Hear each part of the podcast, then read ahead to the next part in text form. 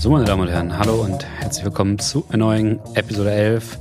Ist unsere Demokratie gescheitert? Die zweite Staffel von Erneuing geht los. Mein Name ist Enno Eidens, ihr hört Erneuing. Heute ist der 26. April 2020. Ich komme gerade von meiner Kleinkochgruppe in Berlin-Machnow. Ähm, hab da ein bisschen entspannt was gekocht. Natürlich alles mit dem Corona-mäßigen äh, Sicherheitsabstand. Bin jetzt hier zu Hause. Ähm, hab ein bisschen was für euch vorbereitet. Ähm, der neue Job schlaucht. Ich bin ganz ehrlich, ich habe hier gerade hab was gehauen, aus Versehen. Der neue Job schlaucht. Es ist anstrengend, wirklich jeden Tag acht Stunden. Deswegen ähm, wird es in Zukunft aber weniger Content bei neuen geben. Ist natürlich ein Scherz. Ich habe mir die letzten fünf Stunden um die Ohren geschlagen, um euch ein bisschen äh, Demokratietheorie zu geben. Die heutige Frage lautet, ist unsere Demokratie gescheitert? Antwort, nein. Und das war es auch wieder bei Annoying. Schaltet, haha, Scherz. Wir gucken uns heute ein Buch an, das wir, äh, das mir vor Corona vom lieben Fabian Taude, Gast der letzten Folge, empfohlen wurde. Ich möchte euch das Buch und seine Kerntheorie vorstellen und dann ein Instrument, das in dem Buch zitiert wird, ausprobieren. Und am Ende habe ich noch eine kleine bunte Überraschung vorbereitet. Es geht um Teenager. Viel Spaß damit, genießt das Wetter und haltet die Ohren steif. Wie Demokratien sterben. Die AfD im Test. Dieser Beitrag basiert auf einem Buch von den beiden Harvard-Profs Steven Levitsky und Daniel Ziblatt das Buch heißt How Democracies Die und ist im Januar 2018 erst veröffentlicht worden. Es erzählt, wie demokratische Staaten zusammenbrechen und wie man das verhindern kann. Ich lese mal kurz den Klappentext vor. Democracies die in three stages. The election of an authoritarian leader, the concentration and abuse of governmental power, and finally the complete repression of opposition and citizens. The first step was taken in the US with the election of Donald Trump. We must all learn how we can prevent all three. Ähm, zu Deutsch, das war Englisch gerade, das war Englisch. Demokratien sterben in drei Schritten. Äh, Schritt eins der Wahl eines autoritären Führers. Schritt zwei mit der Konzentration und dem Missbrauch von staatlicher Gewalt. Und Schritt drei mit der Unterdrückung von Opposition und Bürgern. Schritt eins wurde in den USA mit Donald Trump gemacht. Ähm, wir müssen jetzt lernen, wie wir die ganzen drei verhindern können. Aus dem Buch zitiere ich einfach mal kurz, damit ihr so eine Idee kriegt, äh, worum es geht. Es ist sehr ausführlich, es ist sehr bildhaft, ähm, es ist auch sehr lang, mit sehr vielen Beispielen. Ähm, Zitat. Anfangs demokratisch legitimierte Autokraten bauen die Institutionen eines Staates so um, dass grundlegende demokratische Rechte außer Kraft gesetzt, individuelle und politische Freiheiten eingeschränkt werden und die Opposition kriminalisiert wird. Dafür gibt es in dem Buch dann viele spannende Beispiele aus Europa und vor allem aber aus Südamerika, alle werden dann später im Vergleich zu Trump äh, heute gesetzt. Das ist so deren aktueller Aufmacher. Ähm, um die Übernahme durch autoritäre Herrscher zu verhindern, empfehlen die beiden Autoren das gemeinsame Nutzen und Stärken von demokratischen Institutionen. Es sei wichtig, nicht mit undemokratischen Mitteln zu arbeiten, weil man damit selber am Ausholen der demokratischen Regeln mitarbeiten würde, zusammen mit dem Diktator mehr oder weniger, obwohl man eigentlich gegen ihn ist. Zudem müsse man Grabenkämpfe innerhalb der demokratischen Parteien Opposition, die auch alle den autoritären Herrscher nicht wollen, verhindern und demokratisch miteinander arbeiten, ohne dem Gegenüber seine demokratische Legitimität abzusprechen. Siblot und Lewitsky haben das Buch zwar vor zwei Jahren geschrieben, damit aber ziemlich viel richtig vorhergesagt, was so die späten Werke des, des Donald Trump anging und die frühen. Ähm, Im Februar waren sie im, wie hieß der Podcast? Ähm, Chris Rebuck Podcast ähm, oder Ryback und haben über die aktuellen Ereignisse gesprochen. Ich habe mir den vor, ja, das ist so ein Thema, das habe ich tatsächlich entwickelt, bevor diese ganze Corona-Chose kam. Deswegen bin ich nicht mal so mega drin, habe aber heute sozusagen den Endteil davon entwickelt. Ähm, der Podcast ist verlinkt in den Shownotes, war ein sehr schönes Gespräch für alle, die mal so ein bisschen Demokratietheorie durchkauen wollen und nicht immer nur jeden Tag über Corona nachdenken wollen. Das Buch könnt ihr euch auch bei der Bundeszentrale für politische Bildung kaufen. Es kostet 4,50 Euro, heißt Wie Demokratien sterben, Untertitel und was wir dagegen tun können. Klappentext. Der Übergang von Demokratie zum Autoritarismus verläuft oft schleichend. Die Politikwissenschaftler Steven Lewitsky und Daniel Siblert beschreiben anhand zahlreicher Beispiele, wie, wie und auf welchem Weg Demokratien und ihre Institutionen systematisch ausgehöhlt werden. Kann man auf Rechnung kaufen? Ähm, Habe ich gemacht. Aber denkt ja nicht. dass die Bundeszentrale für politische Bildung trotz Corona das Geld nicht einfordert. Hat nicht geklappt. Gab eine Mahnung. Mahnung ignoriert. Nächste Woche stand Angela Merkel hier mit zwei Schlägern, SchlägerInnen, ähm, waren maskiert und hat die 4,50 Euro eingesammelt von mir. Ohne Mahngebühr. Nette Geste. Äh, Spaß beiseite. Weil über Trump schon sehr, sehr, sehr viel äh, geredet wird. Das ist eigentlich gar kein gutes Argument, fällt mir gerade ein. Möchte ich das Testinstrument in dem Buch mal auf die AfD anwenden, als ob über die nicht viel geredet wird. Machen wir ein anderes Argument draus, weil wir gegen die AfD mehr machen können als wahrscheinlich sind die meisten Zuhörer ja Bürger der Bundesrepublik Deutschland. Ähm, ich werde aber ein bisschen pauschal vorgehen und mir die ganze AfD anschauen. Das ist natürlich nicht so super fair, als wenn ich mir einen einzelnen Politiker halt für die Kohärenz der Aussagen anschauen würde. Aber ich gehe bei der AfD schwer davon aus, dass die alle an einem Strang ziehen würden, um an die Macht zu kommen und dass der Beef um die, um die, um die Zerteilung der Macht äh, erst dann losgehen würde. Ich weiß auch, dass es bei der AfD gerade äh, Abspaltung gibt. Ich sehe das aber eher als eine, also als wirklich als Abspaltung, so als eine Art Peeling. So alle, die Systemfeinde sind, werden irgendwie aussortiert. Bei den anderen tut man so, als würde man sie aussortieren, aber das ist kein wirkliches Zerspalten der Partei. Was ist dieses Instrument, was ich benutzen äh, möchte? Es sind die vier Schlüsselindikatoren für autoritäres Verhalten. Diese bauen auf auf der Studie The Breakdown of Democratic, Democratic Regimes 1978 von Juan José Linz, geboren in Bonn, in 26 verstorben, 2013 in New Haven, weil er in, bei, in, in Yale gearbeitet hat. Der hat das aufgestellt, Juan José Linz. Und ähm, wenn wir das jetzt auf die AfD beziehen, ich stelle die im nächsten Schritt vor, die, die Schlüsselindikatoren, dann ist das natürlich stellenweise hypothetisch, weil die AfD ja noch nicht wirklich viel Macht inne hat. Aber sie kündigt halt all das an und das gucken wir uns dann jetzt gleich an, wenn es um die vier Schlüsselindikatoren geht. Die vier Schlüsselindikatoren für autoritäres Verhalten. Ich lese jetzt kurz alle vier vor und gehe dann im Einzelnen durch mit Belegen, wie die AfD diese ähm, unterstützt oder beziehungsweise wie, wie diese auf, die, auf das Verhalten der AfD zutreffen. So. Ähm, Schlüsselindikator Nummer eins ist die Ablehnung demokratischer Spielregeln. Indikator Nummer zwei, die Leugnung der Legitimität politischer Gegner. Indikator Nummer drei, Tolerierung oder Ermutigung zu Gewalt. Und Indikator Nummer vier, Bereitschaft, die bürgerliche Freiheit von Opposition, einschließlich Medien, zu beschneiden. Nummer eins, Ablehnung demokratischer Spielregeln. Wird die Verfassung abgelehnt, werden antidemokratische Maßnahmen als notwendig dargestellt, wird gut geheißen, die Regierung mit nicht verfassungskonformen Mitteln zu verändern. Darauf möchte ich antworten mit einem äh, mit zwei Artikeln. Ich habe einmal den Artikel Björn Höcke droht mit Dunkeldeutschland von Oktober 2018, geschrieben von Meinhard Kreit bei heise.de. Ich zitiere mal aus dem Artikel. Höcke selbst gibt nun mit der Veröffentlichung eines knapp 300 Seiten langen Protokolls eines Gesprächs, das Sebastian Henning mit ihm geführt hat, Titel nie zweimal in denselben Fluss, Berlin 2018, die Gelegenheit, dass seinen Ansichten genau auf den Zahn gefühlt wird. Das soll im Folgenden geschehen. Kurz zur Einordnung. Höcke hält faktisch wenig von den Grund- und Menschenrechten sowie von Gewalten, Teilung und Parlamentarismus. Für ihn sind die westlichen Werte aufgeblasener Werteschaum. Der Parteiengeist muss überwunden werden, die innere Einheit hergestellt werden, sagt er. Schluss mit den westlich dekadenten Liberalismus und der ausufernden Parteienherrschaft. An deren Stelle soll eine fordernde und fördernde politische Elite, die unseren Volks, unsere Volksgeister wieder weckt, treten. Mit Machiavelli bezweifelt er, dass ein Volk überhaupt in der Lage ist, sich selbst aus dem Sumpf wieder herauszuziehen.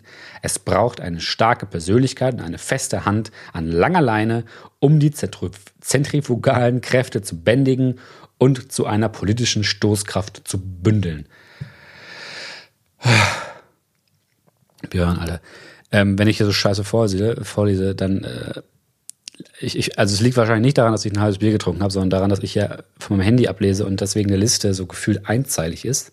Ich drehe das Handy einfach mal. Was passiert jetzt? Ja, bums, sieht gleich viel geiler aus. Zitiere ich mal aus dem zweiten Artikel. Der Artikel heißt Höcke will den Bürgerkrieg, ein Gastbeitrag von Hajo Funke, den er im Oktober 2019 bei Zeit Online veröffentlicht hat. Wohltemperierte Grausamkeit, das Programm Björn Höckes. In seinem Buch Nie zweimal in denselben Fluss beschwört Höcke einen Volkstod durch den Bevölkerungsaustausch und damit die zentrale Verschwörungstheorie der neuen Rechten um Götz Kubitschek und die Identitären. Als zentrales Ziel seiner Partei fordert Höcke eine Säuberung Deutschlands von kulturfremden Menschen. Darunter versteht er in aller Pauschalität Asiaten und Afrikaner. Höcke schreibt, Neben dem Schutz unserer nationalen und europäischen Außengrenzen wird ein groß angelegtes Remigrationsprojekt notwendig sein. Er will also Millionen Bürger aus dem Land verbannen. Dieses Remigationsprojekt, so schreibt es Höcke, sei wohl nur mit Gewalt zu schaffen. In der erhofften Wendephase, offenkundig meinte ein Machtantritt der AfD, stünden uns harte Zeiten bevor, denn umso länger eine, ein Patient die drängende Operation verweigert, desto härter werden zwangsläufig die erforderlichen Schritte werden, wenn sonst nichts mehr hilft. Und vor allem eine neue politische Führung wird dann schwere moralische Spannung auszuhalten haben. Sie ist den Interessen der autochthonen Bevölkerung verpflichtet. Autochton sind so die Deutschen im Begriff der AfD und muss aller Voraussicht nach Maßnahmen ergreifen, die ihrem eigentlichen moralischen Empfinden zuwiderlaufen. Eine sehr gute Legitimation.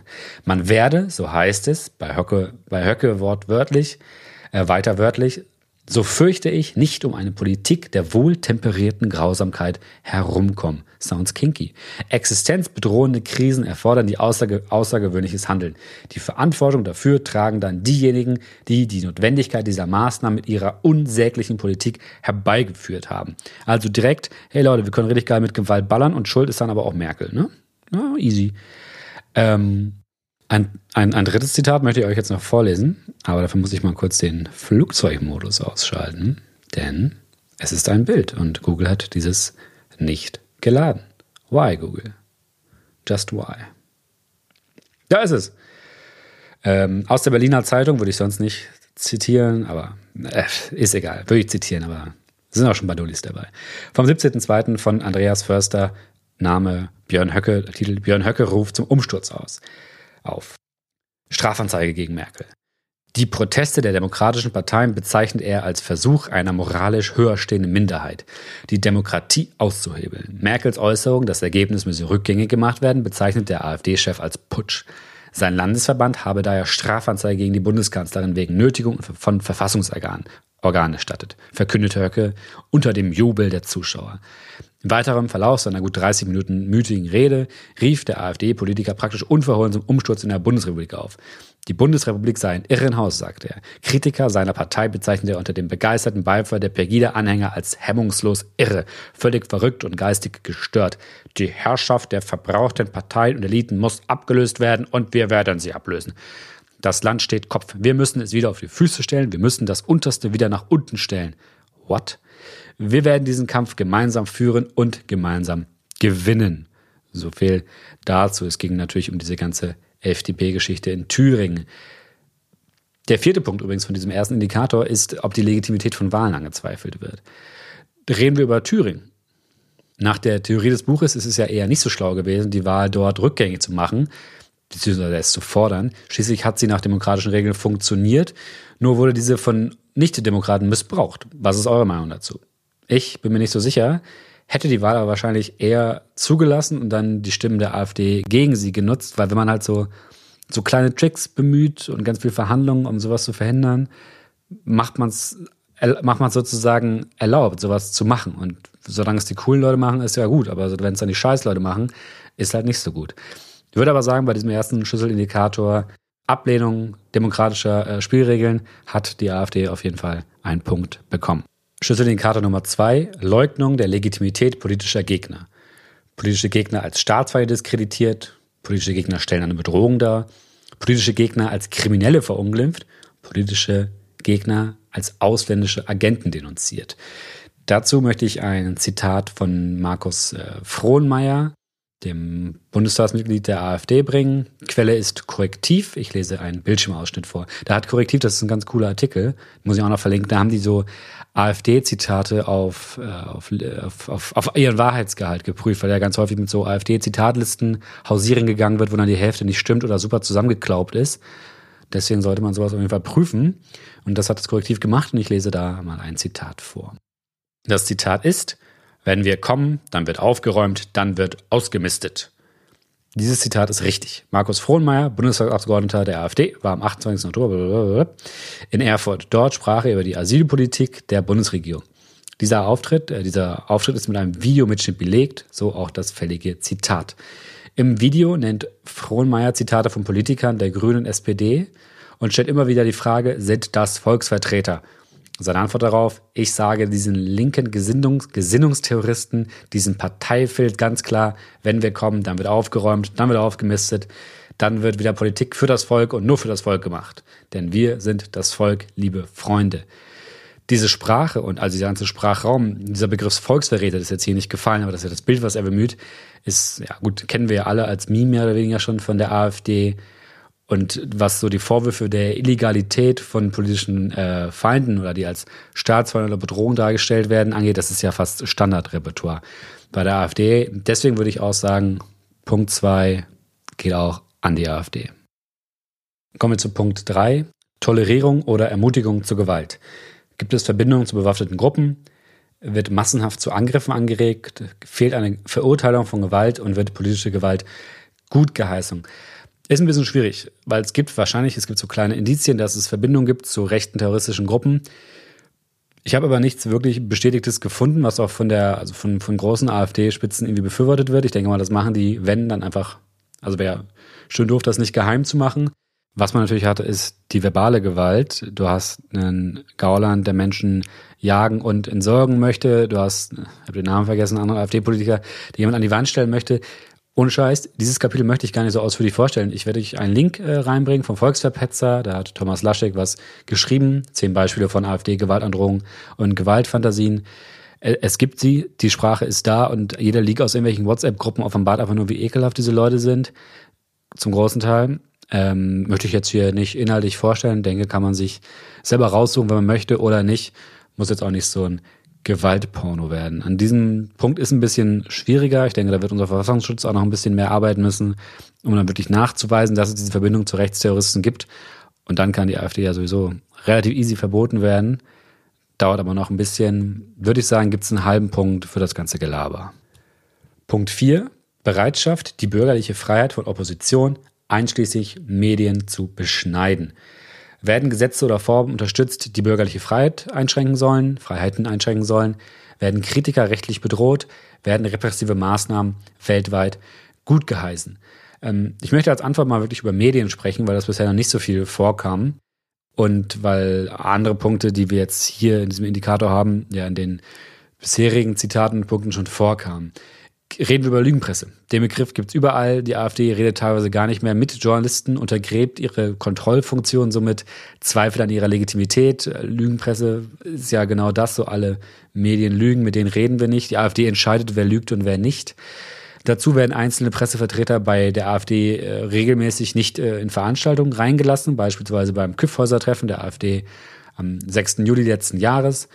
Und für den Rest möchte ich gerne vorlesen aus dem Artikel Propaganda 4.0 die Erfolgsstrategie der AfD von Johannes Hildje, geschrieben vom Oktober 2017 aus dem Magazin Blätter für deutsche internationale Politik, eine renommierte regelmäßige Politikzeitung. Für all das braucht die AfD die Massenmedien. Die Partei lädt daher Journalisten zu Hintergrundgesprächen ein, verschickt eifrig Pressemitteilungen und setzt sich allzu gerne in Talkshows öffentlich-rechtlicher Sender, die sie eigentlich abschaffen will, mit dem Ziel, die Deutungshoheit über die mediale Berichterstattung zu erobern. Kontrolle ist ein leitendes Motiv für die AfD bei ihrem Umgang mit den Medien. Es gibt Medienformate, bei denen sie mehr Kontrolle hat, zum Beispiel Talkshows, und solche, bei denen sie weniger Kontrolle hat, etwa Berichte über Parteiveranstaltungen. Ihre Antwort auf ein geregeltes Maß an Kontrolle ist die Restriktion der Arbeit von Journalisten, sprich die Einschränkung der Pressefreiheit. So verwehrt sie bei Parteitagen oder anderen Veranstaltungen Journalisten die Akkreditierung, wirft sie aus dem Saal oder maßregelt sie von der Bühne aus. Nur kontrollierbare, das heißt unkritische Medien sind bei der AfD willkommene Medien. Wenn jemand kritisch über die AfD schreibt, spielt auch keine Rolle, ob dieser eher politisch links oder rechts tickt. Dann haben sie dann einen Beleg angebracht, ist alles in den Shownotes. Welche politischen Mittel aus einer solchen Haltung in der letzten Konsequenz folgen, offenbart ein Mitglied eines AfD-Kreisvorstands aus Sachsen-Anhalt. Mit der Machtübernahme muss ein Gremium aller Journalisten und Redakteure überprüfen und sieben Chefs sofort entlassen, volksfeindliche Medien verbieten hab's falsch vorgelesen. Ich lese nochmal richtig vor. Das sind nicht sieben Chefs, pass auf. Mit der Machtübernahme muss ein Gremium aller Journalisten und Redakteure über, ich habe wieder falsch vorgelesen, sorry, AfD-Kreisvorstandsmitglied aus Sachsen-Anhalt. Mit der Machtübernahme muss ein Gremium alle Journalisten und Redakteure überprüfen und sieben. Also, das ist mal ein Bäcker. Chefs sofort entlassen, volksfeindliche Medien verbieten, schrieb der Mann in einer internen WhatsApp-Gruppe. Ich würde auch da sagen, der Punkt geht ganz eindeutig an die AfD. Letzter Schlüsselindikator, Bereitschaft, die bürgerliche Freie von Opposition, einschließlich Medien zu beschneiden. Relativ eindeutig. Da gehen wir in die Auswertung. Ich hätte locker noch zehn Stunden länger und intensiver an diesem Thema arbeiten können. Dazu hatte ich aber A, keinen Bock und B, muss das hier ja auch irgendwie eine vernünftige Länge haben. Ich habe trotzdem wahrscheinlich ein bisschen zu sehr durch die Themen durchgehetzt. Es war mir relativ klar, dass ich zu jedem Punkt etwas finde. Was mich überrascht hat, ist, dass viele dieser Punkte auf die Kritiker an der AfD auch zutreffend sind. Sie wird als kriminell dargestellt, man droht ihr mit der mit Gewalt, die AfD sei russischer Agent. Da frage ich mich, wie können wir diese berechtigte, notwendige und inhaltliche Kritik an der AfD äußern, ohne unser demokratisches Verständnis dabei zu untergraben. Ich würde sagen, mit Fakten und aber auch mit dem Bewusstsein, dass die AfD halt einfach heftige Rassisten sind und so schon die Grundlage unserer Gemeinsamkeit hier überhaupt nicht einhalten können. Trotzdem finde ich es ehrlich gesagt, und ich glaube, da tun sich auch viele andere Journalisten schwer, nicht so leicht, das einfach so zu machen, ohne dabei komplett meine demokratischen Werte zu benachteiligen, obwohl ich eigentlich, äh, nicht zu benachteiligen, zu untergraben, obwohl ich eigentlich, eigentlich denke, dass es ja völlig okay ist, weil die ja auch gegen Demokratie sind. Aber das ist ja gerade die These. Sobald man die Mittel verletzt und nicht an die, dem, nicht mit den Mitteln der Demokratie arbeitet, beschädigt man sie halt. Das ist irgendwie, das ist ein schwieriges, äh, schwieriger Widerspruch, finde ich. Könnt ihr mir ja gerne sagen, wie ihr den besser löst. Dennoch, es gibt mehr als genug Hinweise auf autoritäre Pläne der AfD. Allein dieses Abfallen von Höcke als starken Mann, der Deutschland ordentlich macht und so. Das ist alles relativ eindeutig. Das finde ich übrigens bei anderen Parteien, beispielsweise beim Friedrich Merz, der von rechten CDU-Lern als Retter Deutschlands gefeiert wird, genauso dumm, wenn er zum Glück auch nicht so der heftige Rassist wie Höcke ist. Ansonsten, es war relativ einfach, zu jedem Punkt was zu finden. Ich würde allerdings auch die These wagen, dass man bei anderen großen Parteien wenn man ein bisschen länger sucht, ähnliches findet, aber halt nicht mehr so einer hohen Dichte in so einer kurzen Zeit. So die AfD gibt es seit weniger als zehn Jahren und die ballern halt einen raus nach dem anderen. Ich denke, bei SPD und CDU müsste man so eher über 50 Jahre lang suchen, um diese, um so einen Katalog sich auch zusammenstellen zu können. Und das hat dann irgendwie keine Gültigkeit mehr, finde ich, weil es einfach nicht keine kohärente Position ist, sondern eine, eine Zeitgeschichte, so also über, über die Jahre verteilt und damit keine, keine klare Aussage. Man darf natürlich auch nicht vergessen, die AfD steht für größtenteils rassistische und ethnopluralistische Werte. Jeder hat in seinem Land zu bleiben und ist in dem des anderen nichts wert. Außer weiße Menschen, die sind überall geil. Ob das nun mit Autorität durchgesetzt wird oder nicht, das sind Werte, die schlicht nicht gehen, weil sie rassistisch sind, trennen und spalten. Wichtig ist, aktuell sind wir nicht so weit. Die AfD ist nicht an der Macht und kann nicht wirklich viele Institutionen schwächen. Aber sie will es und wir müssen darauf vorbereitet sein und wir müssen diese Institution, also unsere Gerichte und unsere Parlamente auch darauf vorbereiten und prüfen. Und das finde ich, machen wir gerade eigentlich noch ganz gut, aber da darf man halt einfach nicht müde werden. Mal abgesehen von der AfD. Was können wir tun, um zu verhindern, dass unsere Demokratie den Bach runtergeht? Wir müssen Grabenkämpfe der demokratischen Parteien abmildern und demokratisch austragen, um das Spiel, die Demokratie, nicht von innen zu zerstören. Also streiten aber zusammenstreiten, mit denselben grundlegenden Werten im Hintergrund. Denn Polarisierung kann demokratische Normen zerstören, so Siblatt und Lewitzki. Wenn die Weltanschauungen sich gegenseitig ausschließen, nicht nur unterscheiden, dann wird ein toleranter Umgang miteinander schwer. Ideologische Differenzen hält das System aus, solange man die andere Seite nicht als bedrohlich wahrnimmt. Das beobachten wir aktuell leider immer mehr beschleunigt durch Online-Kommunikation, wo wir uns Kleinigkeiten rauspicken, riesig aufblasen können, bis die gegnerische Partei der Teufel selber ist. Das muss sich ändern, das können wir alle individuell ändern.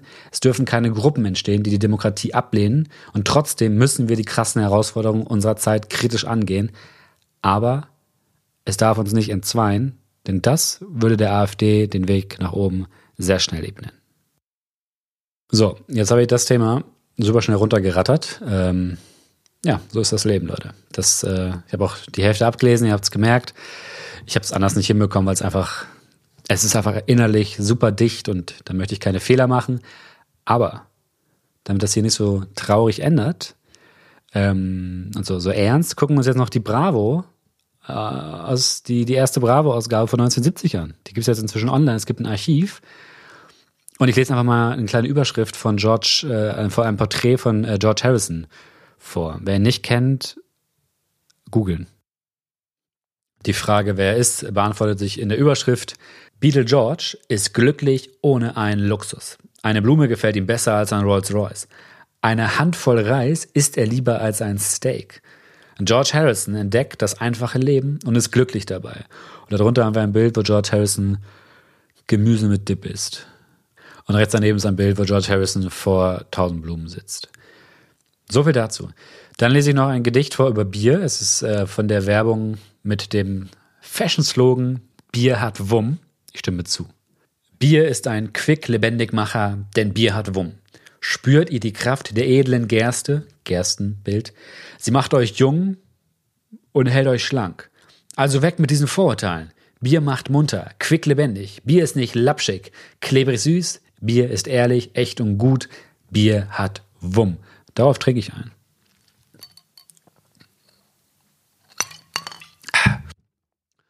Und dann lese ich nochmal direkt aus meinem Horoskop vor. Oh, das ist mega klein hier. Fuck. Wenn du auf dem Teppich bleibst, gehen alle deine Vorhaben in Ordnung. In Freundschaft und Liebe lieber keine Experimente wagen. Huh. Das geht in Ordnung.